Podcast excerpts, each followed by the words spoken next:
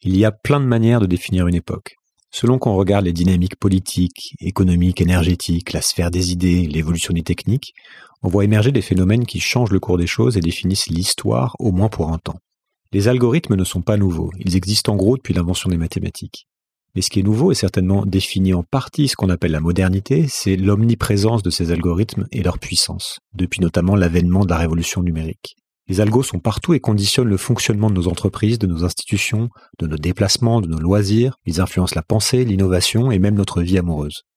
Dans cet épisode, j'essaie de gratter un peu la surface d'un sujet complexe et sans fond, tant il touche à tous les aspects de nos vies et de nos sociétés. Avec Aurélie Jean, nous parlons de l'importance de mieux comprendre ces commandes, ces lignes de code, et aussi de la nécessité de poser la question de leur régulation.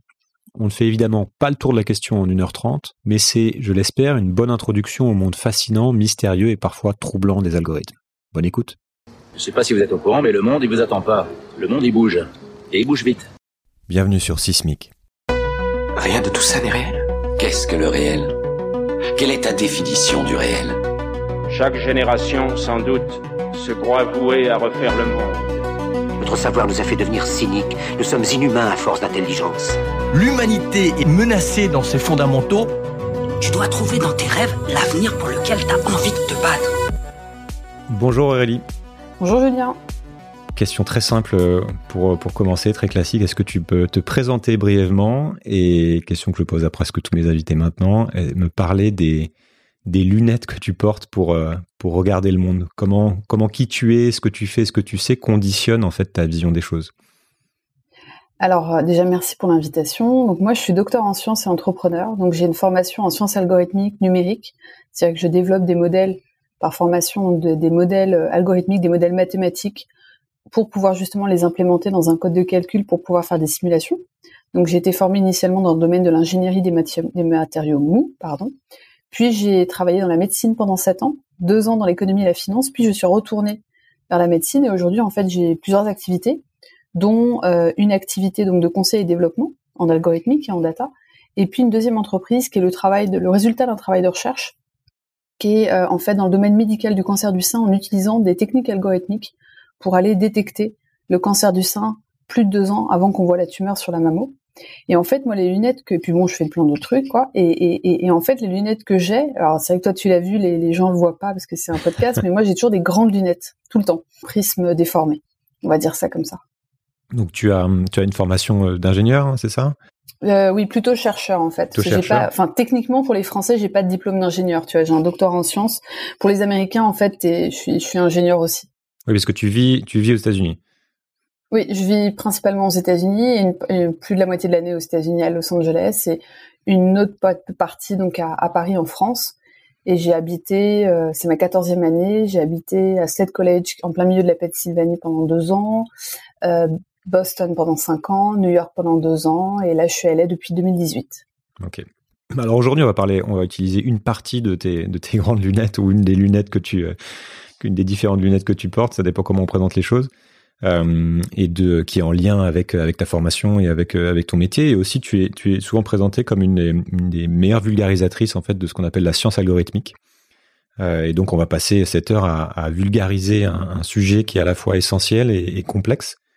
Donc il y, a, deux ans pour contextualiser un petit peu tu sortais notamment un, essai qui s'appelait de l'autre côté de la machine dans lequel tu cherches à démystifier les algos les algorithmes et puis, il y a quelques mois, tu as sorti un autre livre qui s'appelle les, algorithmes font-ils la loi, qui traite plus des failles de nos régulations et de comment on peut encadrer ces algos. Donc, première question un peu de, cadrage euh, super prévisible pour savoir en fait de, quoi on parle. Qu'est-ce que qu'est-ce qu'on appelle un algorithme et à, quoi ça sert? Et après, on va avoir le temps de rentrer dedans euh, pour voir euh, les différents cas.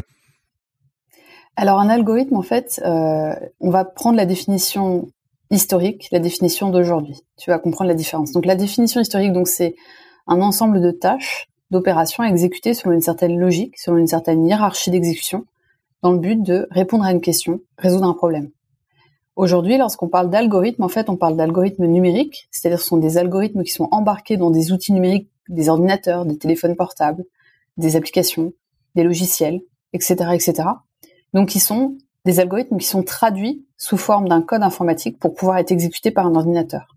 Mais en réalité, les algorithmes sont bien plus anciens, puisqu'en fait, initialement, ils ont été développés pour être résolus à la main. Euh, c'est l'époque d'Euclide, trois siècles avant notre ère, qui a mis en place en fait euh, des éléments de raisonnement logique pour pouvoir justement résoudre des problèmes, comme par exemple démontrer des théorèmes, qui étaient à l'époque, qui n'étaient pas encore des théorèmes comme le théorème de Thalès, parce que Thalès l'avait déclaré mais pas démontré.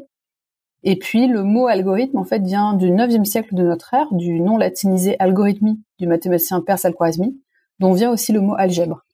Donc, euh, donc l'algorithmique, c'est vraiment une, une, science qui est très très ancienne. C'est la science euh, de la logique, de la, du, du, raisonnement logique, de la, du, du, de la résolution de problèmes. Euh, et aujourd'hui, encore une fois, voilà, quand on parle d'algorithme, on parle d'algorithme numérique. Et, et, petit détail quand même, c'est que moi, quand je parle d'algorithme, en fait, les gens pensent souvent à algorithme des réseaux sociaux. Euh, en fait, les gens ne réalisent pas que c'est une petite partie des algorithmes qui tournent dans le monde entier. Et surtout, lorsqu'on parle d'algorithmes sur les réseaux sociaux, les gens pensent tout de suite les algorithmes toxiques, ceux qui fonctionnent pas bien ou ceux qui sont mal conçus. Et en fait, il n'y a pas que ça non plus sur les réseaux sociaux. Donc c'est vraiment, en fait, c'est sortir de cette euh, vision déformée pour pouvoir euh, bien expliquer ce que sont les choses et, comment elles fonctionnent. Et, comme tu l'as très bien dit, comment on doit euh, réguler non pas les algorithmes, mais la, la, la manière dont on va concevoir, penser, développer, tester et utiliser ces algorithmes. Ok, bah, on va on va évidemment aussi parler de, de ces algorithmes et les réseaux sociaux parce que euh, bah, ne serait-ce que pour mhm. clarifier euh, pourquoi est-ce qu'on en parle autant et quel serait le, le, problème, etc. Et on va pas aussi parler des autres puisque effectivement, comme tu l'as dit, c'est c'est pas nouveau. Ce sont des techniques en fait de calcul qui permettent de résoudre des problèmes mais euh, qui ont été mis en quelque sorte sous stéroïdes avec euh, l'avènement des technologies numériques, de l'ordinateur, etc., qui font qu'on peut résoudre en même temps des problèmes, énormément de problèmes et de plus en plus complexes. Et on voit que donc la tech, la technologie occupe une place absolument fondamentale dans notre monde moderne. Et, euh, par ailleurs, il y a toujours eu un lien direct entre le développement des sociétés humaines et la technique et l'évolution technologique. Et c'est euh, donc c'est une chose notamment dont, dont j'avais parlé avec euh, Kevin Kelly sur ce podcast que tu dois connaître, mmh. mais mais voilà, l'avènement des technologies numériques a considérablement accéléré ce processus de de dépendance ou d'interdépendance en fait entre l'évolution des sociétés humaines et la technique. Et donc aujourd'hui, les algos sont absolument, euh, enfin, on va dire, sont partout, pas partout, mais ils sont vraiment, quasiment, vraiment quasiment partout. Et je voudrais qu'on commence par ça justement pour expliciter pourquoi on dit qu'ils sont partout en fait. Et, on, et on, sait que leur fonctionnement influence considérable, une influence considérable finalement sur la manière dont le monde fonctionne. Mais est-ce que tu peux donner quelques exemples un peu, euh, un peu concrets? Parce que je pense que c'est mal compris. On, ne voit pas où sont les algos aujourd'hui. Ouais, bon, on les voit pas parce qu'ils sont intangibles en fait. Donc c'est ça. C'est pas du tout comme quand tu as un téléphone entre les mains, tu sais que ce téléphone existe. Un algorithme étant intangible, tu ne vois pas vraiment à quel moment tu as interagi avec cette entité. Alors en fait, on dit qu'ils sont partout parce qu'en fait, ils sont partout dans nos interactions quotidiennes avec des outils numériques. Euh, mais ils ne sont pas partout strictement parce que, bah, par exemple, euh, le soir quand je suis dans mon lit et que je lis un livre papier, parce que moi je j'aime pas trop les livres numériques, bah, en fait il y a aucun algorithme qui est là, tu vois. Donc c'est, mais ils sont partout dans, dans la plupart de nos interactions quotidiennes. Donc je vais donner des exemples. Par exemple, euh, lorsque tu vas vérifier tes emails, que ce soit sur ton téléphone ou sur ton ordinateur, tu as des algorithmes qui vont soit te nudger pour aller justement euh, te mettre en avant des emails auxquels tu n'avais pas répondu. Alors toi, pour des emails. Tu, précises. Le...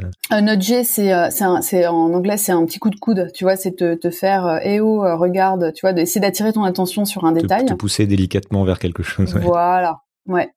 Euh, donc voilà, et puis tu as des, des algorithmes qui font tourner pour euh, ne serait-ce qu'envoyer un email, mhm. euh, vérifier l'orthographe, des choses comme ça. Après, tu as des, des, des algorithmes pour aller d'un point à un autre quand tu prends ta voiture ou quand tu viens quand tu vas à pied avec des justement avec des, des, applications en fait d'optimisation de, parcours. Après, tu vas avoir un algorithme quand tu es à Paris par exemple et que tu vas passer ton passe Navigo sur euh, sur la borne lorsque tu prends le métro, quand tu prends le bus, tu as encore des algorithmes qui se tournent sûrement derrière. Bon, d'une part euh, peut-être pour vérifier, euh, alors peut-être pas l'identité, mais par exemple, il y a peut-être des algorithmes qui tournent derrière pour aller mesurer la, la, le trafic, tout simplement. Oui, tu as des algorithmes quand tu vas euh, chez le médecin pour faire un examen médical, quand tu vas dans un laboratoire médical pour justement euh, faire une prise de sang, on va faire tourner des algorithmes dessus pour pouvoir faire des mesures euh, à l'échelle de la cellule. tu vas avoir des algorithmes pour communiquer avec les uns et les autres, comme l'outil qu'on utilise là maintenant pour pour faire mmh. ce podcast. Des algorithmes pour collaborer, pour travailler. et puis tant d'autres choses. Donc en fait, les algorithmes interviennent pas mal quand tu vas acheter quelque chose sur Internet, quand tu vas euh, lire ton journal sur Internet, enfin sur une application euh, dédiée. Dès, dès qu'il y a une machine, en fait, enfin aujourd'hui, dès qu'il y a voilà, dès, dès que tu as un outil numérique, dès que tu utilises un outil numérique, qu'il soit, qu'il te possède, enfin qu'il t'appartienne, donc qu'il soit dans ta main ou sur ton bureau, ou alors qu'il soit une, euh, qu'il appartienne à une autre personne ou une autre entité, comme par exemple un algorithme dans une machine de traitement d'un échantillon sanguin ou euh, la borne de, de, la RATP. En fait, il y a des algorithmes qui tournent, voilà. Et ces algorithmes tournent sur des jeux de données qui sont des informations sur tes comportements.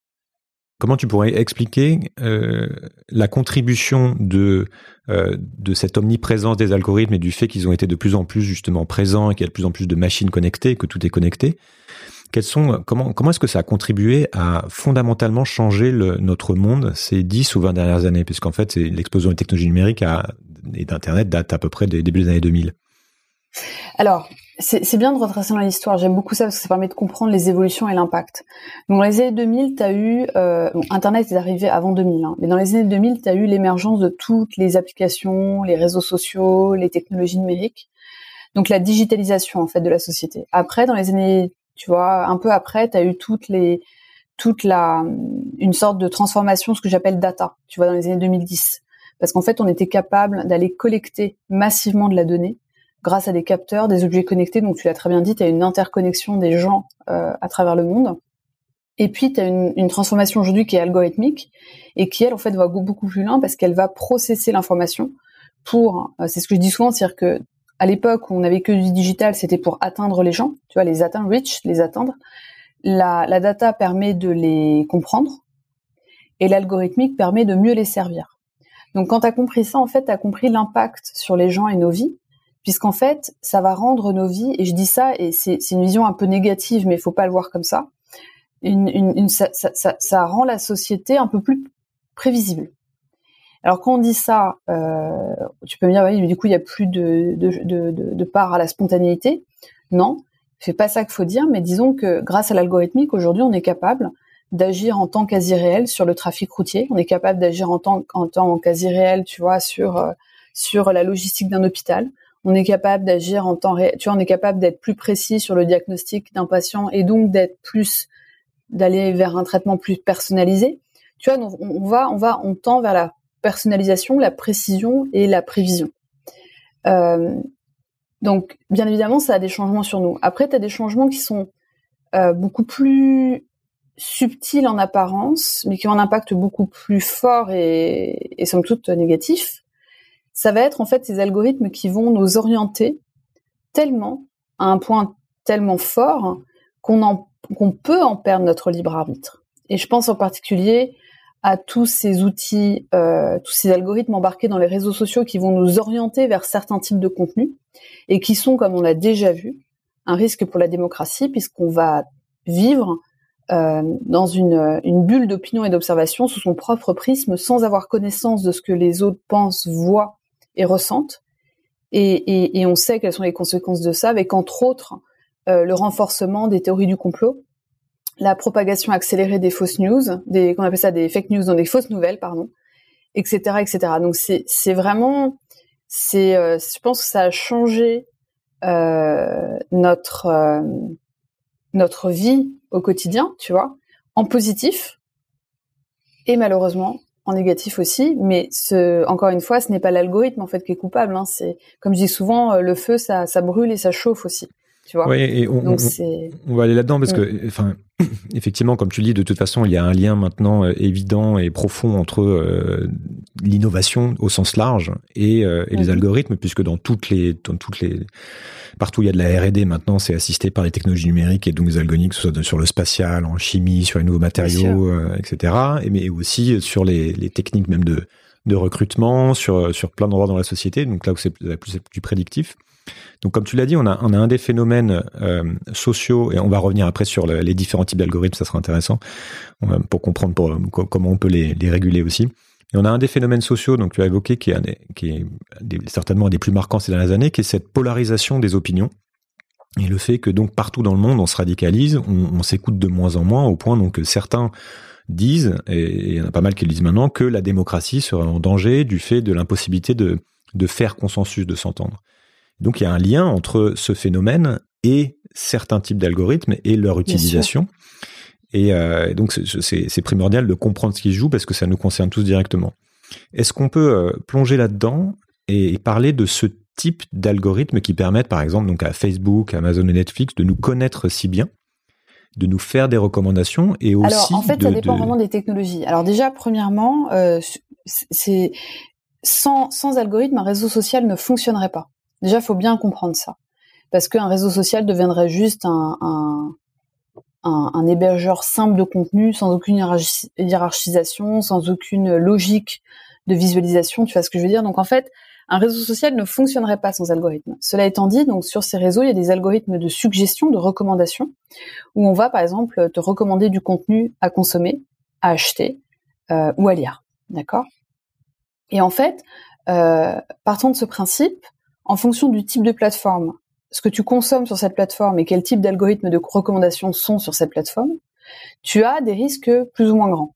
Tu prends par exemple Netflix. Netflix, les algos de enfin les algorithmes de recommandation de Netflix, je sais pas sur quoi ils, sont basés, hein, mais j'imagine qu'ils sont basés entre autres sur tes consommations précédentes de films, sur la, la popularité des films dans un, à l'instant présent et plein d'autres choses. il y a plein de points de, de, données, de data, comme tu disais, qui sont utilisés pour les faire tourner. Ouais. Et cela étant dit, si tu as, euh, si as une, une, et puis il y a peut-être aussi des effets de surprise hein, sur Netflix pour euh, justement voir ta réaction. Si euh, Netflix t'oriente un peu trop fort vers certains types de films, j'ai envie de dire, c'est pas fondamentalement grave pour la démocratie et ton libre arbitre, si on rêve, tu vois, parce que moi je me dis que les gens pourront toujours faire des recherches. Enfin, c'est pas, on n'est pas dans de l'opinion, tu vois ce que je veux dire je serais beaucoup plus, je serais beaucoup plus à dire attention à tous les algorithmes qui vont prédéfinir les productions de Netflix pour s'assurer une popularité maximale, tu vois. Euh, parce qu'à cause de ça, on risque de ne pas avoir de revirement artistique dans les films ou de nouvelles nouvelles écoles de tu vois d'écoles artistiques et des choses comme ça. Maintenant, si on revient aux réseaux sociaux, moi, je pense qu'il faut s'intéresser beaucoup aux réseaux sociaux sur lesquels tu as des contenus euh, d'opinion, de faits de nouvelles, etc., comme euh, Twitter, Facebook, tu vois, par exemple. Sur ces réseaux, les algorithmes de suggestion vont on suggérer des posts à regarder, des vidéos à regarder. Et en fait, ce qui se passe, c'est que euh, encore une fois, je, je connais pas les détails, hein, j'ai pas mis les mains sous le capot et j'ai pas le droit.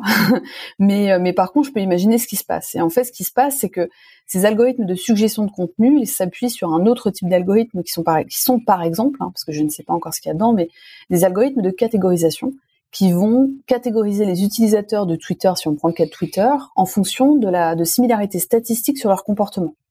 Donc je m'explique, par exemple, euh, on va aimer des contenus différents, on va partager des contenus différents, on va commenter différemment, etc., etc. On va avoir un réseau de, de, de, de, de gens qui nous suivent et des gens que l'on suit qui seront qui auront des profils particuliers.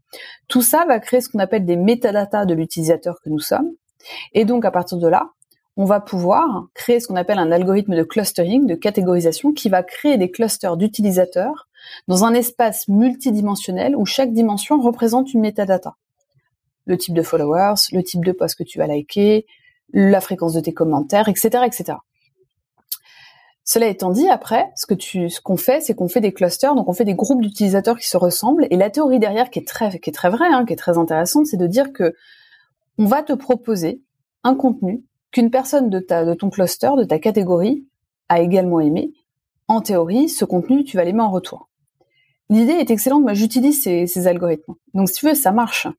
Le problème, c'est jusqu'où tu vas avec ces algorithmes. Et le problème aujourd'hui, c'est que parce que le modèle économique d'une plateforme comme Twitter est basé sur la consommation accélérée massive, donc sur des temps courts, il est bien évident que tu vas beaucoup plus partager et aimer ou commenter des contenus qui soit euh, sont des contenus que d'autres personnes ont aimé, des personnes te ressemblant et donc que toi tu vas aimer, d'accord?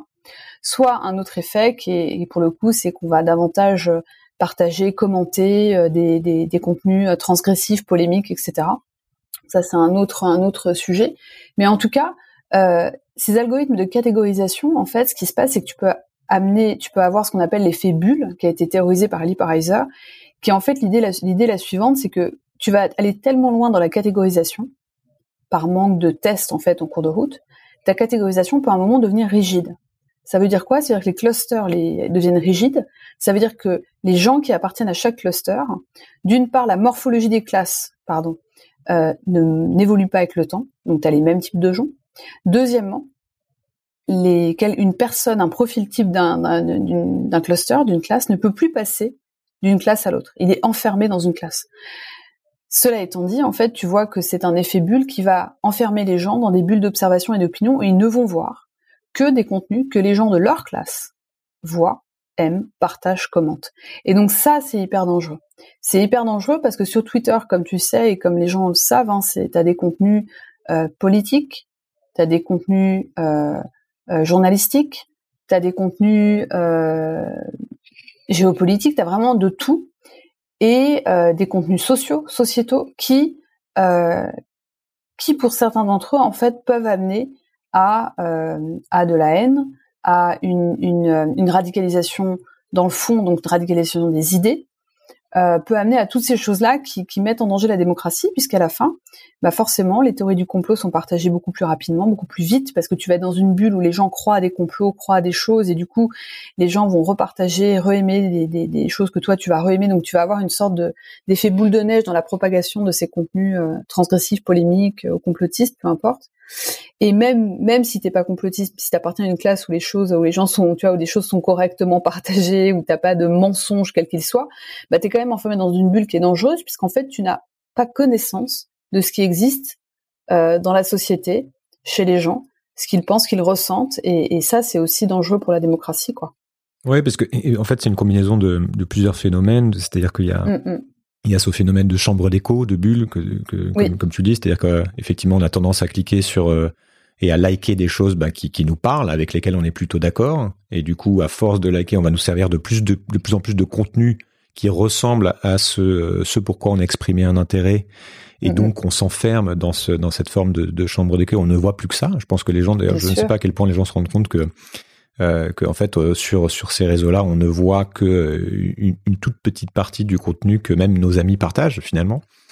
Euh, et donc on se retrouve dans, dans comme tu l'as très bien décrit, dans à ne à n'entendre plus que des choses avec lesquelles on est a priori d'accord, parce que faut le rappeler, c'est ce qu'on appelle l'économie d'attention, c'est-à-dire que par exemple Facebook a a intérêt à ce que l'on passe le plus de temps possible sur la plateforme, donc il va nous proposer des contenus qui nous plaisent et, euh, et donc, c'est ce phénomène de profilage. Il nous profile pour savoir ce qui nous plaît.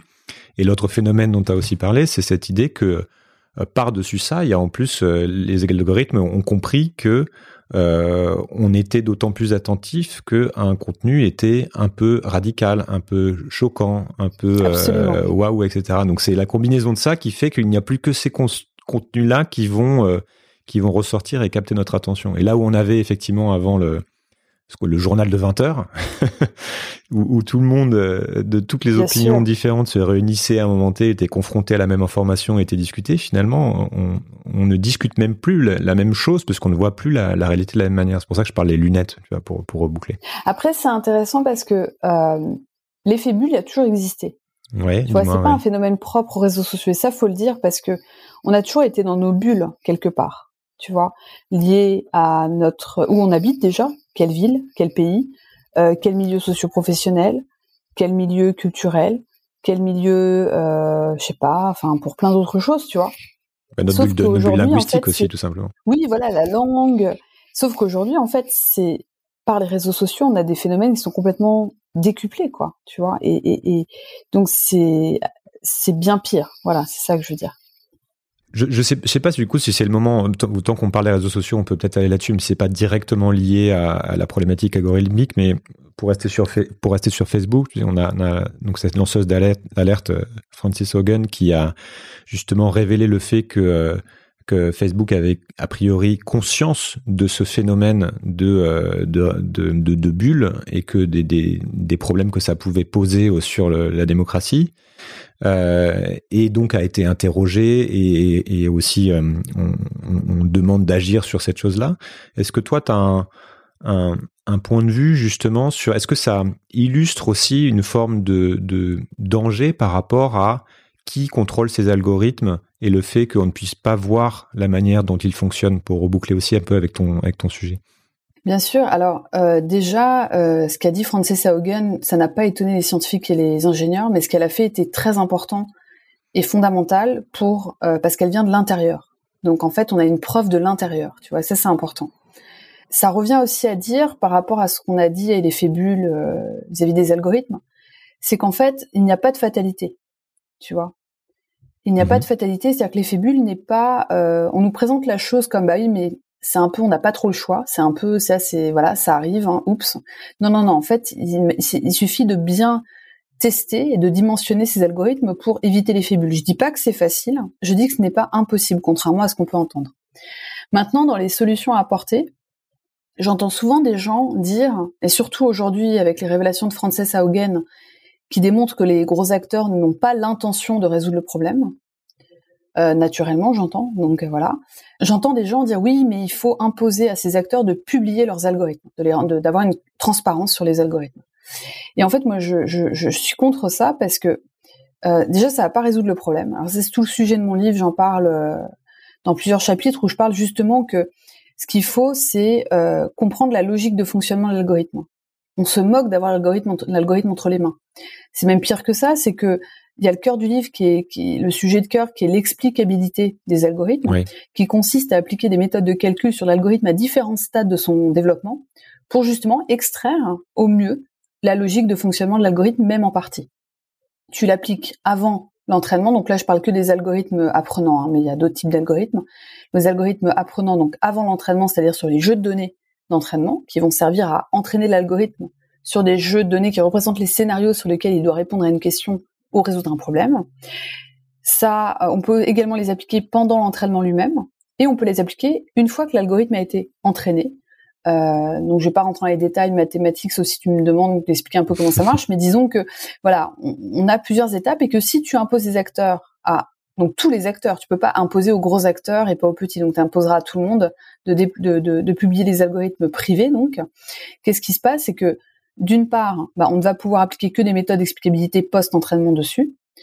D'autre part, tu imposes à tous les acteurs de perdre leur propriété intellectuelle. Donc c'est pas ça la solution. La solution, c'est et puis en plus ce que je dis, c'est que c'était le dernier article de ma chronique dans le point, c'est dire en fait que ça favoriserait les, géants, puisqu'en fait moi Aurélie Jean, qui ai développé un algorithme avec ma deuxième boîte, on est en train de, finir une levée de fonds pour justement déployer la technologie d'abord aux US puis en Europe. Euh, si demain l'Europe m'impose d'aller publier mon algorithme, il n'est pas évident. Enfin, je ne vais peut-être, je vais sûrement pas déployer en Europe aussi rapidement. Tu vois ce que je veux dire? Parce que parce qu'en fait, c'est toute ma propriété intellectuelle et industrielle. Euh, par contre, ce que l'Europe doit imposer, c'est ça qu'il faut faire, et c'est le sujet du livre, c'est d'imposer des règles, des bonnes pratiques de développement, de test et d'usage de ces algorithmes, et que par en imposant ces bonnes pratiques, en fait, il y aurait plus d'effet bulle. Parce que l'effet bulle, en fait, n'est pas une fatalité, mais encore faut-il bien développer bien tester ces algorithmes, chose qui n'est pas fait aujourd'hui. Alors on va faire, on va refaire un pas en arrière, je pense, parce que euh, pour donc là on a, on a, bien compris euh, que les algorithmes étaient partout et que euh, et que ils avaient un impact très très important sur, y compris même jusqu'au fonctionnement de, de nos démocraties, sur notre capacité à communiquer, etc. Donc c'est pas que de l'optimisation du quotidien, il y a ça et il y a, il y a, plein de choses qui sont géniales et que même si on, enfin, à commencer par ne plus se perdre quand on prend la route, etc. Euh, donc, donc on a compris l'importance qu'il y avait à se pencher sur le sujet pour savoir comment ça fonctionne, qui les contrôle, et donc ça nous amène à parler aussi qui, euh, qui, peut les réguler. Donc c'est aussi le, thème de ton livre. Dès qu'on prenne, prenne un pas en arrière pour savoir aussi euh, pour aller pour continuer un peu dans le fonctionnement, pour savoir comment est-ce qu'on peut comment est-ce qu'on peut comprendre un algorithme Est-ce qu'on peut justement le, le comprendre Parce qu'il y a des, algorithmes qui sont explicites, d'autres qui sont implicites. Et euh, je voudrais aussi que donc tu parles un peu de ça et aussi tu me parles de l'idée de, euh, de ce qu'on appelle les biais algorithmiques, le fait que euh, chaque algorithme est forcément imparfait parce que ce sont des, des humains qui, qui les font et que, euh, que donc les algorithmes sont par définition en, partie biaisés. Bien sûr. Donc en fait, comme tu l'as dit, il y a deux grandes classes d'algorithmes. Donc pour ceux qui, j'espère, liront mon livre, ils verront que le premier chapitre, c'est vraiment une introduction à tout ça. Hein. Mhm. Pour qu'on ait tous les mêmes éléments de langage, en fait. Donc il y a, moi je distingue deux grandes classes. C'est un mot que j'ai utilisé implicite, explicite il y a 4-5 ans, quand justement je cherchais des mots pour arriver à parler à monsieur tout le monde de ça.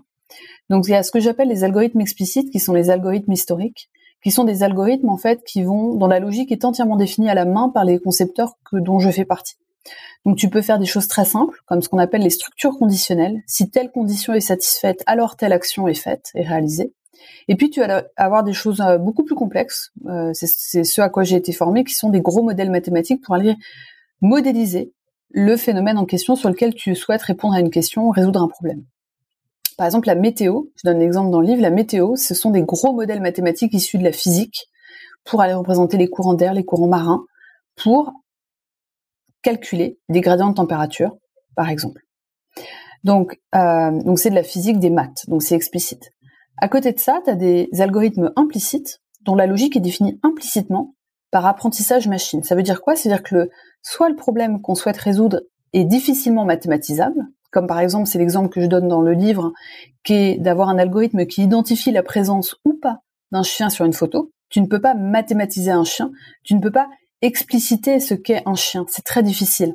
Parce que tu pourrais dire oui, il a forcément deux oreilles, il a forcément un pelage qui donne telle texture à l'image, etc. Mais je peux t'assurer que la plupart du temps, tu vas te planter et tu vas même confondre les renards, les loups, euh, les chiens, les chats. Donc en fait, l'idée, c'est d'aller faire un, apprentissage machine, c'est-à-dire que l'algorithme, au lieu d'expliciter mathématiquement ou pas euh, ce qu'est un chien, on va lui donner un ensemble de jeux, un, jeu de données, de photos contenant oui ou non un chien, et on va, euh, donc là par exemple, ce sera un réseau neuronal qu'on utiliserait. Donc il y a différents types hein, d'algorithmes implicites, hein. mais un réseau neuronal, c'est grosso modo, tu as, des nœuds. Donc ça, c'est au sens mathématique figuré. Hein. Tu as des nœuds en fait avec qui sont reliés les uns entre en, les uns aux autres. Et en fait, euh, c'est un réseau neuronal avec en entrée le jeu de données que tu lui donnes pour apprendre, pour être entraîné, et à la sortie la réponse pour chaque photo est-ce qu'il y a un chien ou pas. Et ce qui va se passer, c'est que à ces nœuds, tu as des, des, paramètres statistiques à chacun des nœuds, qui vont, ces paramètres vont être optimisés par un calcul d'optimisation qui représente le calcul d'apprentissage. Chaque, les paramètres vont être identifiés par un calcul qu'on appelle un calcul de rétropropagation, ce qui consiste tout simplement à avoir en fait un, un aller-retour au sein du réseau pour aller identifier le meilleur, l'ensemble des meilleurs jeux de, de, paramètres statistiques à chaque nœud qui, pour chaque photo fournie en entrée dans le jeu d'entraînement, donne la bonne réponse à la sortie, à savoir s'il y a un chien ou pas. Et ça, en fait, ça marche très très bien. Ça, c'est assez vieux hein, comme comme méthode. Ça a commencé dans les années 80 à, à, être vachement intéressant, et puis ça a complètement explosé en fait euh, depuis. Euh, depuis un peu plus de 10 ans, avec, euh, la, data, voilà, la, masse de données, la masse de données qui arrivait sur. Exactement, parce qu'on a eu deux choses qui ont évolué en, parallèle. D'une part, la capacité d'aller collecter des datas de manière assez assez incroyable et de les stocker et puis les capacités de calcul qui permettent de processer ces données, et puis l'amélioration des algorithmes eux-mêmes. Donc on a eu, euh, aujourd'hui on est capable de faire des algorithmes implicites. Donc maintenant, quand on a dit ça, euh, comme tu l'as dit, tu as des biais qui peuvent être introduits dans l'algorithme. Et c'est pas nouveau, hein, ça a toujours existé. Hein. Donc qu'est-ce que c'est? Un biais, c'est, on sait tout ce que c'est un biais cognitif, c'est euh, une, une, une, vision déformée des êtres ou des choses en fonction de qui on est, de notre langue, de notre genre, de notre orientation sexuelle, de notre religion, de notre ethnicité, de plein d'autres choses. Et en fait, donc, lorsque tu fais un, algorithme explicite, tu peux, tu peux être amené à faire des choix sur l'algorithme, sur les équations mathématiques, sur comment tu vas simuler un, modéliser un phénomène qui, qui va être biaisé parce que toi, tu auras vu le monde sous ton propre prisme. Et dans le cas des algorithmes implicites, qui sont ceux qui nous intéressent principalement hein, aujourd'hui dans ce podcast, ce qui se passe, c'est que les biens interviennent dans les jeux de données que tu donnes à l'algorithme pour pouvoir être entraîné. Et c'est comme ça, par exemple, que l'un des exemples qui est assez connu, parce qu'en plus ça frappe les gens, c'est les premiers algorithmes de reconnaissance faciale ne reconnaissaient pas les peaux noires. Pourquoi? Parce que le jeu de données qui avait été donné à l'algorithme pendant l'entraînement ne contenait quasiment, voire que des individus blancs. Donc l'algorithme était dans l'incapacité, il a construit un réseau neuronal pour identifier des personnes blanches, pas des personnes noires. Donc lorsqu'une personne noire était présente sur une photo, l'algorithme n'était pas capable de l'identifier. Et là, c'est une, scientifique du MIT, John Mini, qui a fait un très bon TED Talk d'ailleurs euh, sur le sujet et qui explique ça, qui a travaillé là-dessus. Et elle a fait un travail formidable. Et pourquoi il n'y avait que des photos d'individus blancs dans le jeu d'entraînement C'est parce que les concepteurs étaient sûrement, euh, quasiment, voire uniquement blancs. C'est-à-dire qu'ils n'ont pas pensé à mettre des photos d'individus noirs. Et quand je dis ça, c'est pas la faute des concepteurs, c'est la faute de tout le monde, de tout le système des gens qui pensent à l'algorithme, des gens qui vont le développer, les gens qui vont le tester, les gens qui vont le vendre, les gens qui vont l'utiliser. Je dis ça parce que on a eu un cas il y a deux ans de Apple qui, je sais pas si tu te souviens, mais qui avait, qui avait, euh, qui avait une application, enfin, qui a une application qui s'appelle l'Apple Card, qui est une application qui va vous permettre de bénéficier d'une carte de crédit d'Apple euh, avec une ligne de crédit qui est calculée automatiquement par un algorithme sur l'application d'Apple. On s'est rendu compte il y a deux ans que euh, cette application, l'algorithme de cette application donnait des lignes de crédit 20 fois plus, jusqu'à 20 fois plus élevées chez les hommes que chez les femmes, à même conditions fiscales et à même même revenu, ce qui est pas normal. Et en fait, euh, on s'est rendu compte que ce n'était pas l'algorithme d'Apple, c'est un algorithme qu'Apple a acheté à Goldman Sachs. Mais en fait, Apple est quand même responsable à mes yeux. Pourquoi? Parce que Apple aurait dû exiger de la part de Goldman Sachs des tests poussés sur l'algorithme en question. Apple aurait dû tester lui-même l'algorithme en question. Et typiquement, c'est un exemple type où on aurait pu éviter un, tel scandale, puisqu'en fait, juste pour que les gens comprennent, ce qui s'est passé, c'est que l'algorithme de Goldman Sachs, il l'avait entraîné sur les lignes de crédit du passé. Et les femmes, dues à l'émancipation économique évidente, elles gagnent beaucoup plus aujourd'hui qu'il y a 10 ou 20 ans. 20 ans même, enfin 20 ans surtout. Et donc, euh, partant de ce principe, en fait, les lignes de crédit accordées aux femmes étaient bien plus basses. Alors après, tu vas me dire, oui, mais euh, pourquoi ils ont, il suffit de ne pas collecter le genre pour effacer ce biais? En fait, c'est pas si simple parce que ça se trouve il n'y avait pas le genre. Hein, tu je connais pas les, critères de l'algorithme. Mais en fait, on sait que par exemple, de par par le métier que tu exerces, on sait qu'il y a des métiers qui sont beaucoup plus qui sont genrés. Et donc, on a, on va implicitement avoir une sorte de profilage implicite du genre à travers, par exemple, ta, ton métier. Voilà. Donc, il y a des choses en fait qui ressortent avec euh, des tendances statistiques du passé qui sont aujourd'hui des discriminations, euh, parce que tu ne peux pas donner une ligne de crédit plus élevée à un homme parce que c'est un homme. Donc, euh, donc voilà, donc mm. c'est c'est c'est hyper important d'avoir en tête en fait cette notion de test, d'usage de responsabilité, même pour celui qui va l'utiliser. Oui, parce qu'en en, fait, euh, les biais sont, sont inévitables et c'est euh, c'est pareil. C'était le sujet d'un épisode avec Olivier Siboni qui a, mm-hmm.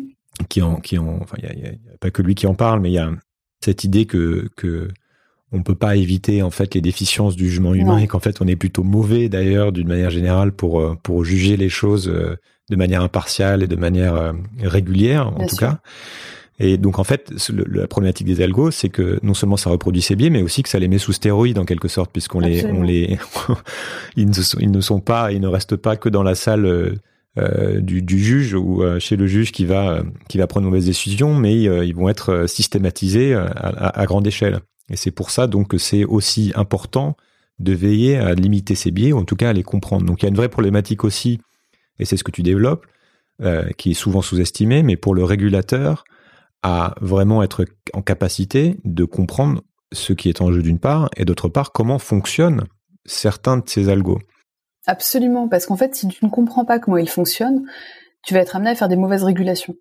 Et, et pour que les gens comprennent, en fait, l'Europe a fait un très beau texte qui est le RGPD, qui est le, le règlement, mmh. euh, la réglementation en fait sur la de protection des données à caractère personnel, qui a été une révolution, qui a inspiré le texte américain californien, le CCPA, le euh, California Consumer Privacy Act, et qui est un texte que, alors, qui, n'est pas parfait, hein, tu vois, je, moi j'évoque des, des vides technologiques, mais c'est un texte qui est euh, très très bien fait, puisqu'en fait, il a, il a été construit selon un paradigme qui est d'autoriser la collecte de données à caractère personnel en encadrant fermement.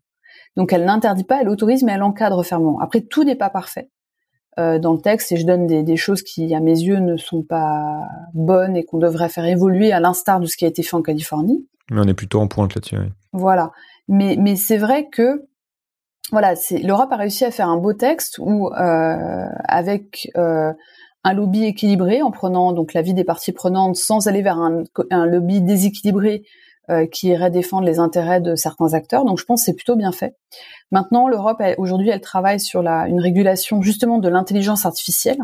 Et là, il y a eu des premiers textes qui sont sortis, enfin un premier draft, une première ébauche, où là, on voit qu'il y a un petit peu un positionnement. Enfin, ça c'est comme ça que moi je l'ai, je l'ai analysé hein, et je l'ai écrit dans le livre, un positionnement un peu plus conservateur puisqu'ils sont plus dans un paradigme de d'interdire en encadrant fermement. Et là, je dis attention, euh, il faut être dans cette idée d'autoriser mais en encadrant fermement et non pas interdire en encadrant fermement. Et puis il y a aussi un autre point, euh, et ça, tu vois, pour moi, c'est lié à une méconnaissance, à une peur, tu vois, de l'algorithmique. Et l'algorithmique est beaucoup plus intangible et complexe que la data. Tu vois, donc il y a aussi ça. Il y a un point important dans le dans le nouveau texte, c'est que alors que dans le RGPD on fait la distinction très claire entre la recherche et l'industrie, c'est-à-dire que quand tu fais de la recherche, tu n'es pas, tu n'as pas à être conforme de la même manière au RGPD que quand tu es dans un dans une entreprise euh, pour un déploiement industriel. Ce qui est quand même important pour pouvoir protéger l'innovation. Sinon, on n'avancerait pas dans la recherche. Là, en fait, dans le texte sur l'algorithmique, sur l'intelligence artificielle, on a, dans la manière dont c'est écrit, la recherche est mise au même niveau que tous les développements industriels. Et là, je dis attention, en fait, tu vois, c'est, c'est, je pense, une méconnaissance de ce qu'on développe en algorithmique, de ce qui est fait, de ce qu'on peut faire et de ce qu'il faut aller explorer pour décider ou pas de l'utiliser, mais en tout cas de le comprendre. Donc c'est voilà, c'est, c'est le régulateur doit absolument comprendre. Et si lui ne comprend pas dans sa totalité, parce que c'est quand même complexe, hein, il faut qu'il s'entoure, qu'il s'entoure de bonnes personnes, d'experts. Mais j'aime pas ce mot expert, mais de, de, de, gens qui de sachants, tu vois, et de gens qui pratiquent aussi, des praticiens. Tu vois, tu ne peux pas que t'entourer de gens qui ont euh, no offense, hein, mais qui ont plus de 80 ans. tu vois, il faut s'entourer de il y, a, besoin de tout. Il y a besoin de gens euh, expérimentés, de gens sages, au sens euh, sage avec l'âge. On a aussi besoin de gens qui pratiquent dans les nouvelles générations. On a besoin de tout en fait. Acteurs privés, acteurs publics. C'est un défi euh, phénoménal en fait pour pour la manière dont fonctionnent nos institutions, puisqu'on a on a en fait des technologies qui sont sur un mode même de développement exponentiel, mm-hmm. avec une, une, immense complexité pour pour comprendre finalement ce qui est, on pourra en parler aussi, comment on fait pour comprendre ce qu'il y a derrière un algo, on pourra peut-être y revenir sans, sans mhm. aller trop dans le dur, mais euh, c'est extrêmement compliqué, ça demande des années, des années d'études pour savoir un peu ce qu'il y a derrière, ça demande de faire confiance du coup, ça veut dire que celui qui va légiférer doit faire confiance à des experts qui ne sont pas forcément d'accord entre eux. Sûr.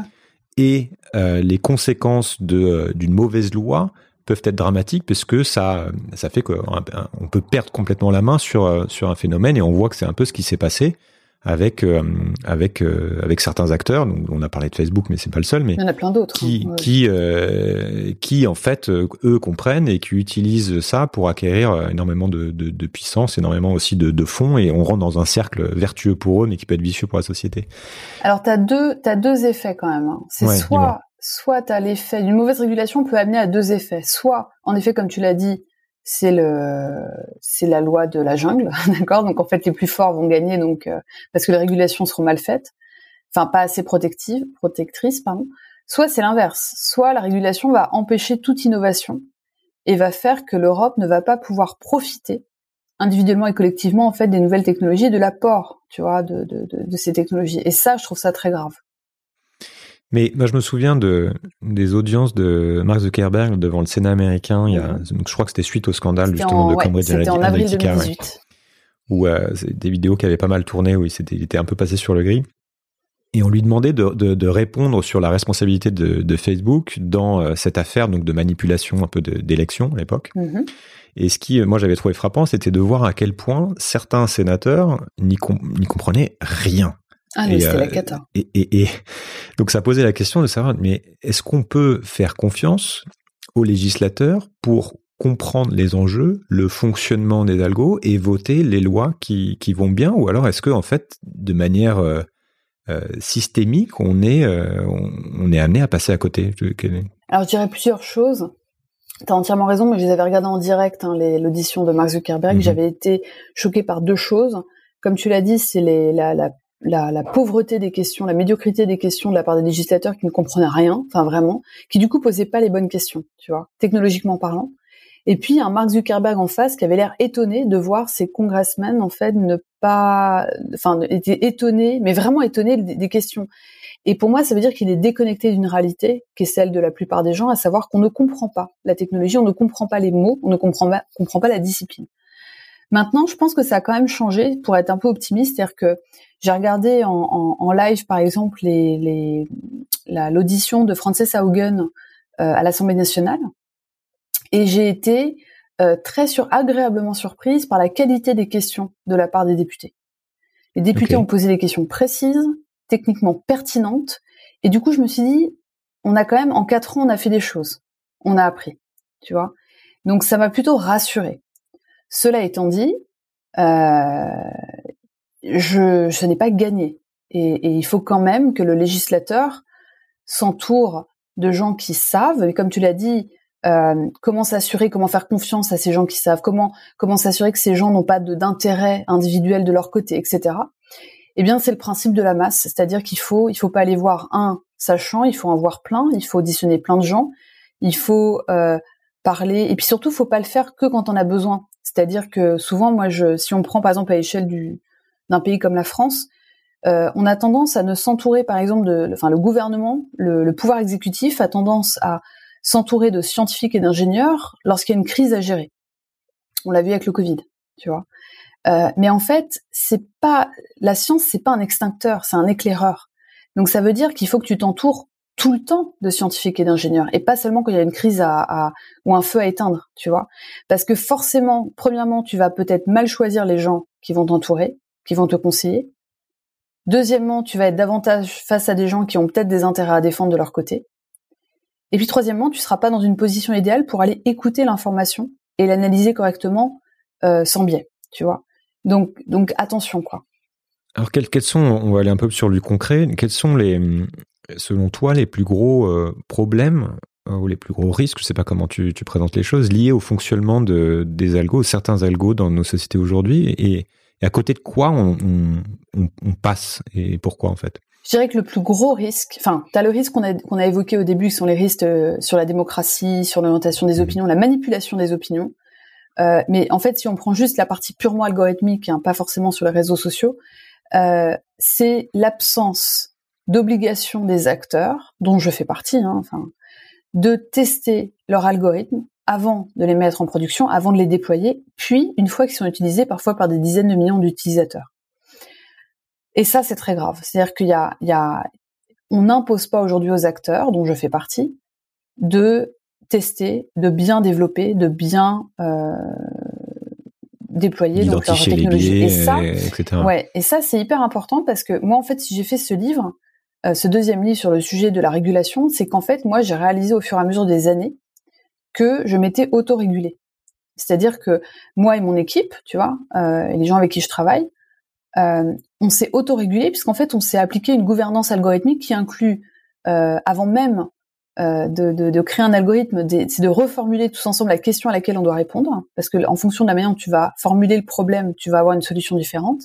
Ça va être la manière dont on va penser l'algorithme, la manière dont on va le développer, le tester et le back-tester une fois qu'il est utilisé par les utilisateurs.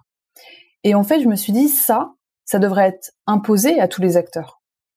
Pas imposer en détail quel type de test faire passer parce que je pense qu'on va freiner euh, la créativité des, des, concepteurs dans leur méthode de test, mais davantage de leur dire voilà, il faut que vous ayez une gouvernance algorithmique qui impose des tests de l'algorithme. Alors tu vas peut-être me dire mais c'est un détail, ben en fait non c'est pas un détail.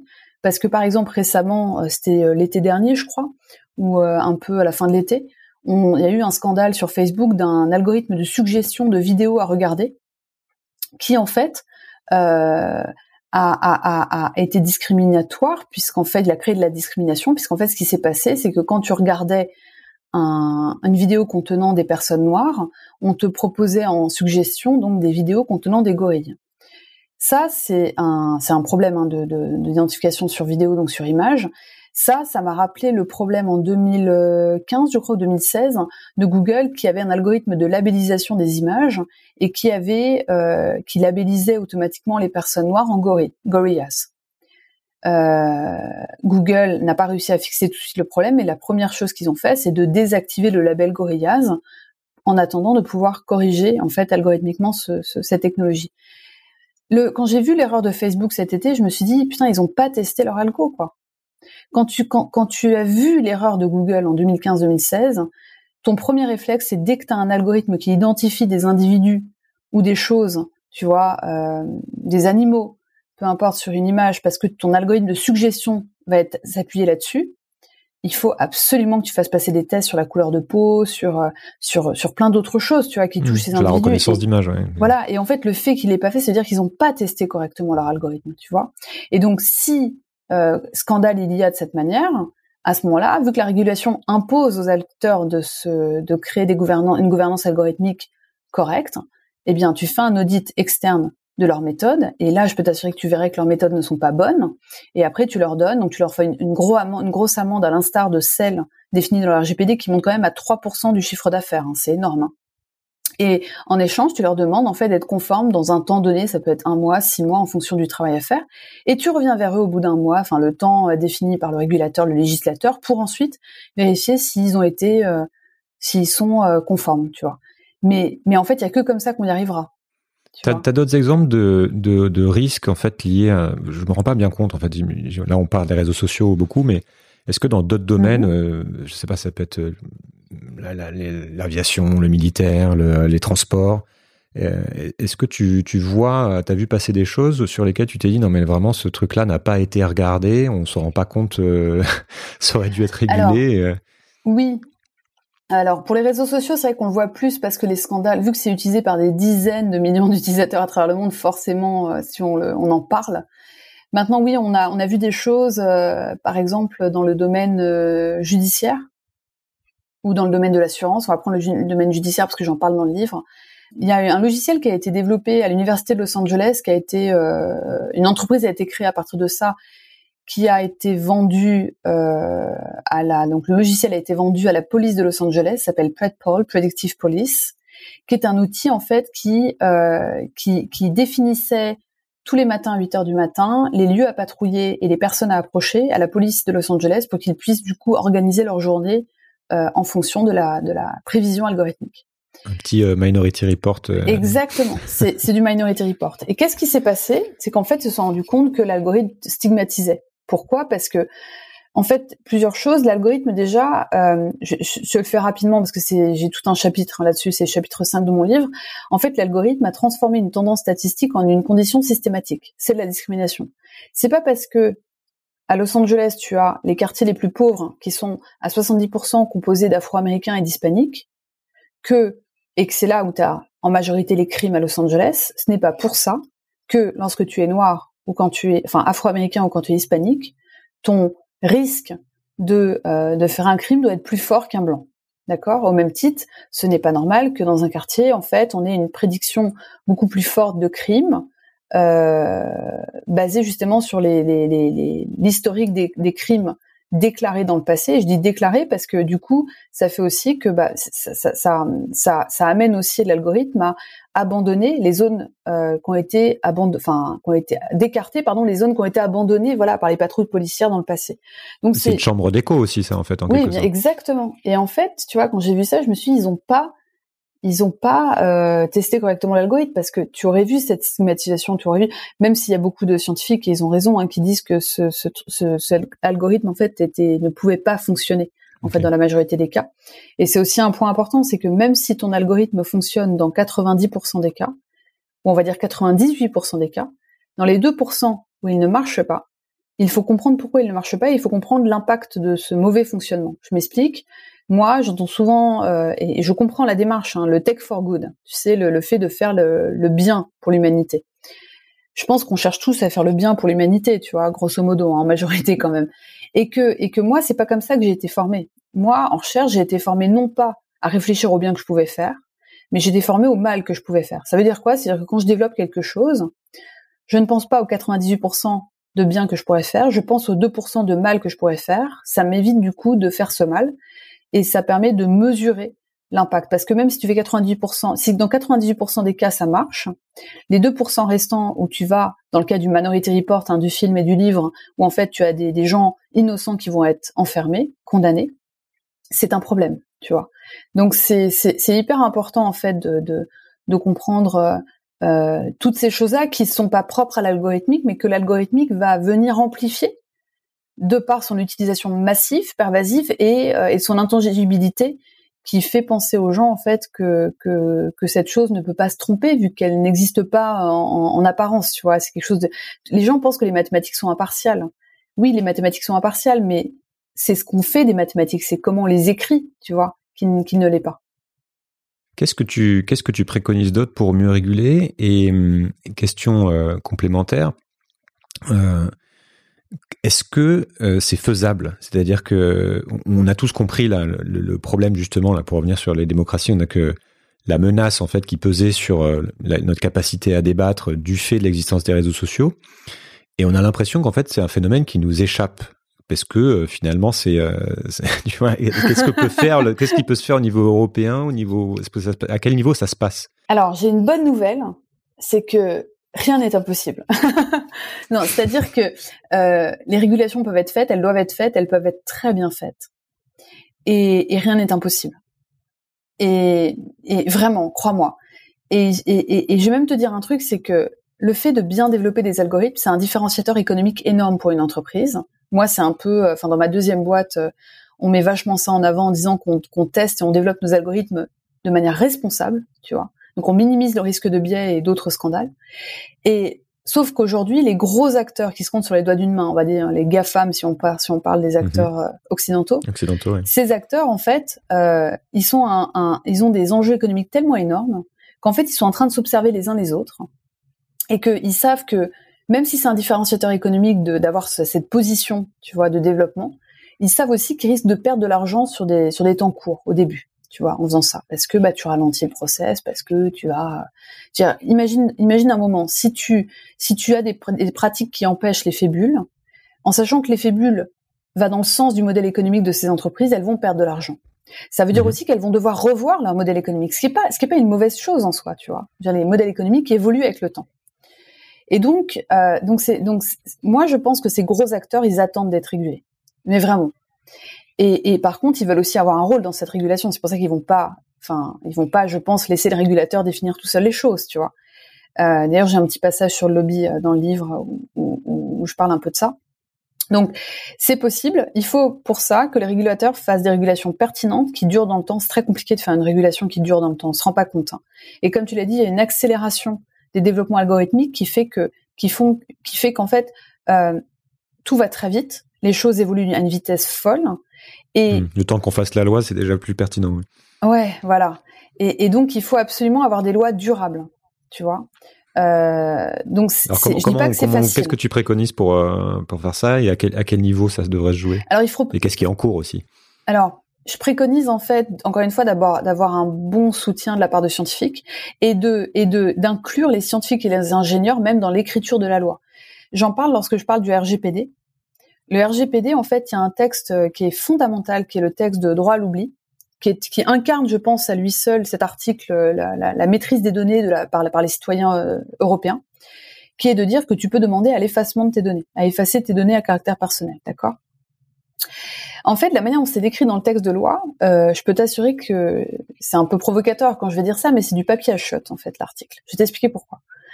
Tu, verras dans, le livre, je cite l'article. Hein. En fait, euh, quand tu effaces une donnée, tu peux l'effacer de différentes manières, techniquement parlant. Une donnée, pour que les gens comprennent, une donnée, elle est stockée, si on prend un cas classique d'un ordinateur, sur ton ordinateur, une donnée, elle est stockée en mémoire à travers, entre autres, deux étapes principales, qui est d'une part le stockage de l'information elle-même dans la mémoire, mais aussi le stockage de l'adresse mémoire. Pourquoi? Parce que euh, il faut que l'ordinateur sache où est l'information dans la mémoire pour pouvoir la récolter facilement, d'accord? Rapidement, en fait, pour être précis euh, dans le terme technique. Partant de ce principe, en fait, lorsque tu vas effacer une donnée, une information, euh, sur ton ordinateur, crois-moi, ce qui va se passer, c'est que l'ordinateur va par défaut effacer l'adresse mémoire. C'est-à-dire que tu ne pourras plus avoir accès à l'information. Mais il ne va pas effacer la mémoire elle-même. Petit détail technique, tu peux pas effacer strictement une mémoire. En fait, ce qui se passe, que la mémoire ne peut jamais être vide. Ce qui se passe, c'est que tu vas écraser le contenu de la mémoire. C'est-à-dire que tu vas, tu vas euh, enregistrer une autre information qui peut être des chiffres, n'importe quoi, enfin, tu vois, n'importe quoi, un truc aléatoire, pour aller justement virtuellement effacer la mémoire, mais en fait, tu vas écraser le contenu de la mémoire. La manière dont c'est écrit dans le texte aujourd'hui, rien ne suppose. Alors c'est très bien écrit parce qu'ils disent euh, il faut que tout doit s'effacer, même toute copie de cette information. ça c'est très bien du coup parce que tu fais souvent plein de copies, tu vois, des datas, donc tout doit être effacé. Ils parlent de l'accès à l'information, donc c'est l'adresse mémoire, mais ils ne parlent pas du contenu lui-même. Et ça, par exemple, c'est un vide technologique. Tu vois, enfin moi je l'ai analysé comme ça. Maintenant, quand tu dis ça, tu pourrais me dire bah oui c'est facile, il suffit d'écrire euh, effacer le contenu de la mémoire et l'adresse. Sauf que tu peux pas écrire ça dans un texte de loi parce que demain, on va peut-être stocker différemment l'information.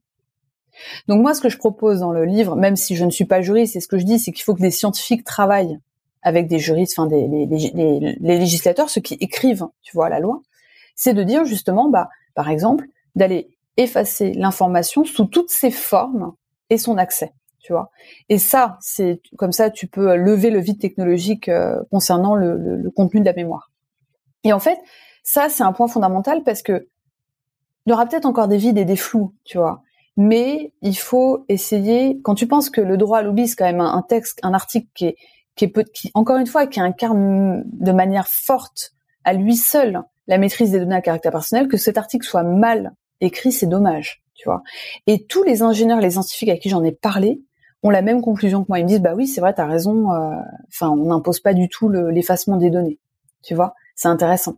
Donc c'est pour ça que je dis, il faut aussi introduire, enfin, embarquer le scientifique et l'ingénieur aussi dans l'écriture des lois. Mais vraiment. Et pour ça, il va falloir que le juriste parle aux, scientifiques et à l'ingénieur pour qu'ils comprennent son langage parce que moi par exemple bah, j'ai travaillé avec des juristes pour arriver à comprendre le RGPD parce que c'est pas c'est pas toujours enfin moi je trouve que c'est pas évident tu vois en tant que simple scientifique moi j'ai du mal et puis euh, le juriste doit comprendre les termes techniques tu vois doit comprendre ce monde qui évolue euh, de manière accélérée donc on peut on peut imaginer, on n'y est pas encore tout à fait, mais on mhm. peut imaginer justement que qu'on soit capable au niveau d'une institution gouvernementale, que ce soit donc dans notre cas au niveau euh, national ou européen, de, euh, de réguler et d'imposer euh, du coup des lois qui vont contraindre certains propriétaires de, de, de l'algorithme qu'on aura identifié. Donc là, on a parlé par exemple des GAFA, mais ça peut être un autre acteur. Est-ce que qu'est-ce qui se passe? Il y a un autre phénomène qui est en train d'émerger, qui est le fait qu'on a des algorithmes qui sont en train de considérablement impacter, en tout cas qui promettent d'impacter notre notre réalité et qui n'appartiennent à personne. Je pense, euh, bah, par exemple, au développement de, la monnaie algorithmique, ou le Bitcoin, où on a des algorithmes en fait qui ne sont euh, euh, qu'on ne va pas pouvoir contraindre, puisque personne ne les possède et personne, on, ne sait pas qui est derrière. comment tu vois émerger ce, phénomène qui est qu'en fait on a un développement technologique et qui va jusque donc à créer un système monétaire quasiment parallèle qui échappe de facto à quasiment toute régulation Alors ça, c'est pas exactement vrai. En fait, ce n'est pas le propriétaire de l'algorithme, c'est celui qui l'a développé. Tous les algorithmes, même ceux en open source, ce qui est le cas de, par exemple, de certains certains logiciels. Je connais pas bien moi la blockchain, hein, donc je pourrais pas parler de, je peux pas me permettre de parler du développement. Je comprends le fonctionnement, mais je connais pas le les mécanismes de développement. Non, mais tu vois, même dans, dans les grandes lignes, tu vois le phénomène qui est en train de. Tu vois l'open source. Si on prend l'open source, L'open source, l'algorithme ne possède, personne n'est propriétaire, ou tout le monde l'est, si tu veux. Mais par contre, tu as des gens qui développent, et tu as une combinaison de gens. Et quand tu développes en open source, moi aujourd'hui, j'ai plus le temps de faire de l'open source, mais j'en ai fait quand j'étais plus jeune. Et c'est vrai que, euh, parce que ça prend du temps d'être sur ces projets open source. Open source, c'est logiciel euh, libre. Oui, c'est quand tu vas développer un logiciel qui est mis à disposition des gens euh, et qu'on le développe. Euh, souvent, c'est des projets qui vont être, par exemple, euh, partagés dans le monde entier. Quoi. Les gens ne savent pas, mais par exemple, la ville de Paris a un, code open source qui s'appelle Lutes, qui est génialissime, qui beaucoup d'Américains développent dedans et qui, qui va gérer beaucoup du fonctionnement de la ville de Paris. Les gens ne savent pas et c'est vraiment dommage. Mais on voit, il y a des choses comme ça. Et en fait, l'open source, on sait qui développe quoi? Tu comprends? Ça fait partie des règles de l'open source, c'est-à-dire que tu tu tu peux pas euh, n'importe qui peut pas développer. Voilà, exactement. Donc, donc je pense que c'est, c'est, je suis pas trop inquiète là-dessus, tu vois, parce qu'en gros, ce n'est pas la propriété, c'est le développement qui compte. Euh, donc, je suis pas, je suis pas très inquiète. Mais peut-être à tort, hein, peut-être qu'il faut que je creuse davantage. Mais là, comme ça, tu vois, je, si je parle que de l'open source, je suis pas inquiète. Alors, c'est quoi le On arrive sur la question de fin. D'ailleurs, ça reboucle avec quelque chose que je, je demande souvent. Qu'est-ce qui te, sur ces sujets-là, qu'est-ce qui t'inquiète? Parce que euh, selon toi justement on, ne le voit pas venir ou les gens qui devraient le voir venir ne le voient pas venir et au contraire euh, qu'est-ce qui te rend positive en fait par rapport à, à l'évolution des, des algos dans notre monde? Alors moi, ce qui m'inquiète, c'est deux choses. C'est la puissance toujours plus forte économique euh, des gros acteurs qui risquerait in fine d'aller étouffer une certaine innovation nécessaire et qui vient prendre bien souvent des plus petits. Euh, donc ça, il faut faire attention. Donc ça, c'est du droit à la concurrence. Hein.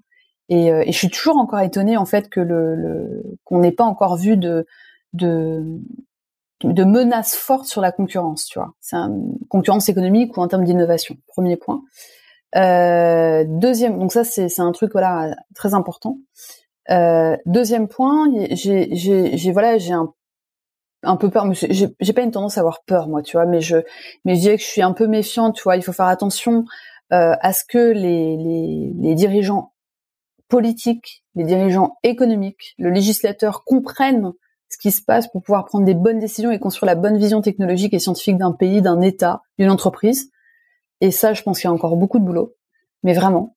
Euh, je suis inquiète un peu quand même euh, de, de parfois de la méfiance des gens envers la science. On l'a beaucoup vu avec la crise du Covid. Euh, ça me fait de la peine. C'est révélateur de deux choses, plusieurs choses. L'absence de culture chez les gens, et ça c'est dramatique, mais ça c'est partout dans le monde. Hein. L'absence de culture scientifique, l'incapacité des scientifiques et des ingénieurs à expliquer ce qu'ils font. Et, on le voit beaucoup plus. Hein, c'est beaucoup plus. Euh, les ingénieurs et les scientifiques euh, parlent beaucoup plus de ce qu'ils font au grand public aux États-Unis qu'en France, parce que ne serait-ce que le mot vulgarisation en France est un très est un mot pas très joli. Tu vois, en, anglais, aux États-Unis, on va parler de pop science, popular science on va populariser, je sais pas comment dire en français, tu vois, la, science, j'aime beaucoup ce terme, tu vois, démocratiser la science. En France, c'est pas, ça change, tu vois, il y a le, nouveau texte euh, pour la, le nouveau texte de loi pour la recherche euh, qui a été voté l'année dernière, je crois, euh, encourage, tu vois, valorise en fait la, contribution grand public des chercheurs dans le, dans le milieu public. Et ça, c'est une bonne chose parce qu'il parce qu'il n'y a pas cette contribution grand public. Moi, je le pense vraiment parce que la vulgarisation n'est pas assez mise en valeur, tu vois. Donc ça, voilà. Donc ça, c'est un point aussi important, c'est l'incapacité des ingénieurs et des scientifiques à vulgariser. Et ça, je, je, ça me fait beaucoup de peine en fait. Euh, et, euh, et, voilà. Donc ça, c'est c'est des choses comme ça qui me voilà qui me font un peu peur. Qu'est-ce qui au contraire t'excite un peu plus bah Moi, ce qui m'excite, c'est tout ce qu'on va réussir à faire, réussir à faire dans le futur avec ces algorithmes. quoi. C'est-à-dire que euh, on va faire des bons géants dans la médecine. On va euh, on va mais vraiment, enfin le domaine médical, c'est ce qui m'intéresse beaucoup et il y a deux domaines dans lesquels il va y avoir des, des, des bons géants, c'est euh, la médecine et puis la finance. Alors pas pour se faire encore plus plus d'argent euh, sans condition, pas du tout. C'est euh, pour, je, là je citerai mon ancien boss Michael Bloomberg, c'est pour rendre la finance plus transparente. Voilà. Euh, c'est tu peux pas à partir du moment où tu as des algorithmes pour aller traquer, suivre, observer, analyser, prédire, euh, tu te rends compte en fait tu peux pas tout faire. Tu vois ce que je veux dire? Donc ça c'est le c'est la, la, partie positive de la chose. Et donc ça moi j'y crois beaucoup. Et puis, euh, moi, je suis très positive. Ouais, les algorithmes. Tu sais, aujourd'hui, enfin, si aujourd'hui on ne vivait avec aucune technologie numérique, je peux t'assurer que ce serait, euh, on serait pas du tout dans le même monde. Tu vois? Euh, bien sûr, toute évolution technologique a des menaces et des risques qui vont avec. Bah, le message fort, c'est d'assurer par tous les moyens qu'on puisse profiter des bénéfices en écartant les risques. Et moi, je sais que c'est possible par une action de la part des concepteurs, des scientifiques, des ingénieurs, autant dans leur propre travail que d'aller transmettre l'information, les connaissances auprès du grand public. C'est pour ça, par exemple, que même moi, quand je développe un algo, sans publier l'algo, sans être transparente dessus, je vais expliquer le fonctionnement dans sa globalité de l'algorithme. Euh, ça, ne, dévoile pas ma propriété intellectuelle, mais ça explique à l'utilisateur quel va être son niveau d'interaction avec l'algorithme. Et ça, les gros acteurs devraient le faire et la loi devrait l'imposer également. Et puis, euh, voilà, donc moi c'est le rôle des gros acteurs, le, le, le, législateur, le dirigeant économique, politique, tous ces gens-là qui doivent euh, voilà euh, euh, travailler dans ce sens quoi.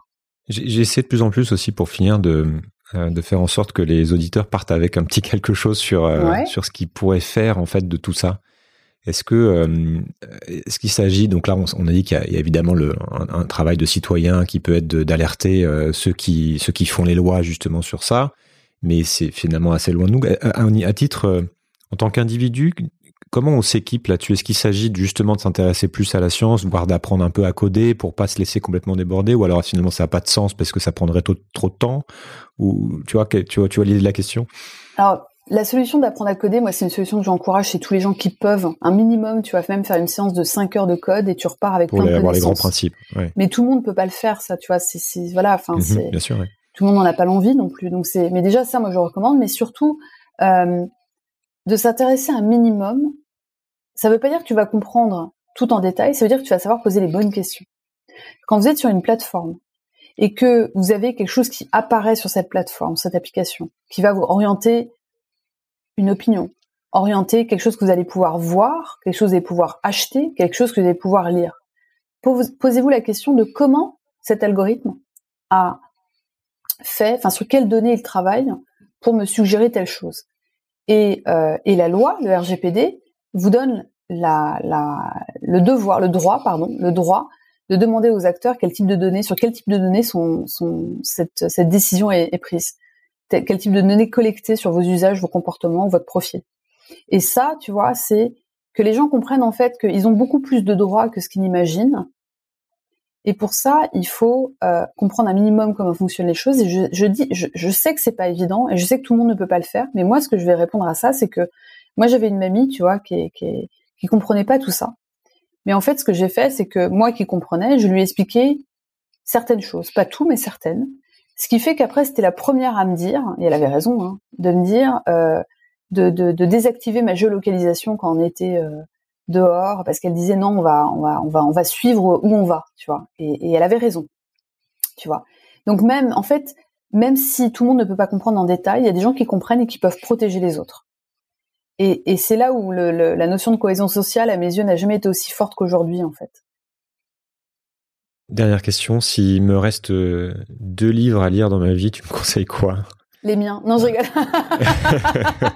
déjà fait, non, je déjà rigole. fait. Je rigole. Des nouveaux. Des nouveaux. Euh, alors, un, un, essai et un, un, essai et un roman, si, si, alors, si bah, bah, tu sais, c'est compliqué. Il y en a plein. Moi, j'ai plein de livres. Ouais, bah, je sais, c'est peut-être la question la plus le... dure de, de l'interview. C'est compliqué. Hein. Moi, j'aime bien le joueur d'échecs de Zweig parce que ouais. je trouve qu'il est, euh, il est à la fois complexe et simple à lire. Okay. Euh, il y a différents niveaux de lecture et surtout, tu peux adapter ta compréhension du récit en fonction de ta propre expérience. Donc moi je dirais le ça donne beaucoup d'humilité je trouve. Donc le, le, le joueur d'échecs de, de, de, Zweig. Et il y a un livre alors qui est pas connu euh, que moi j'aime bien parce que je trouve qu'il est très très bien écrit. Je trouve qu'il est euh, euh, en fait j'en ai trop quoi. Mais après il faudrait que je prenne j'essaie de trouver s'il y a parce que je pense à, à, plusieurs livres mais je pense à, à Simmelweis de, de Céline. C'était la thèse de doctorat de médecine de Céline que j'aime beaucoup parce qu'en fait euh, c'est un livre de vulgarisation scientifique qui raconte l'histoire du docteur Semmelweis, que je ne vais pas raconter ici parce que c'est toute l'histoire du livre, mais qui a beaucoup travaillé sur l'hygiène. Donc on, a, on, en a un peu plus parlé avec le Covid, mais pas tant que ça. Donc c'est la thèse de, de, doctorat de Céline euh, qu'il faut vraiment qu'il faut lire, qui est assez courte. Hein, c'est l'histoire de Semmelweis. Mais après, tu vois, je me dis, je sais pas si tu devais choisir euh, d'autres. Il y en a trop en fait. Il y en a trop. Il y en a plein. Il y en a beaucoup très trop. bien. Ça fait, ça fait voilà. deux. Merci beaucoup pour ton temps, Ali. Mais je te remercie beaucoup. Hein. Salut. Salut. Voilà, l'épisode est terminé. Et comme je vous l'ai dit en introduction, on ne peut évidemment pas couvrir tout le sujet en 1h30. On aurait pu aussi parler davantage d'intelligence artificielle, des questions de responsabilité, alors qu'on est en train de débattre pour savoir si on laisse un algo décider ou non, seul, de faire feu dans un conflit. On aurait pu parler de la modélisation du réel et de ses limites, des promesses d'innovation dans tout un tas de secteurs, des conséquences sur le travail, sur l'éducation, sur la capacité de surveillance des États et, euh, des entreprises, etc., etc. Comme toujours, il y a ce qui fait peur et aussi il y a de belles promesses. Et je ferai donc d'autres épisodes en lien avec toutes ces thématiques l'année prochaine. J'espère que vous avez appris quelque chose, que votre regard sur le monde a légèrement bougé et que ça vous donne envie de creuser par vous-même. Vous pouvez suivre Sismic sur les réseaux sociaux, vous abonner à la newsletter ou rejoindre le Discord pour aller plus loin. Et si vous souhaitez me faire un petit cadeau de Noël, partagez l'épisode, parlez-en autour de vous, commentez, laissez une note sur Apple Podcast ou même faites un don sur Patreon. Tous les détails sont sur sismic.fr. Voilà, c'était le dernier épisode de l'année. Si vous l'écoutez maintenant, avant les fêtes, je vous souhaite de passer d'excellentes fêtes et je vous dis à l'année prochaine. À bientôt. Changer le monde Quelle drôle d'idée. Il est très bien comme ça, le monde, pourquoi changer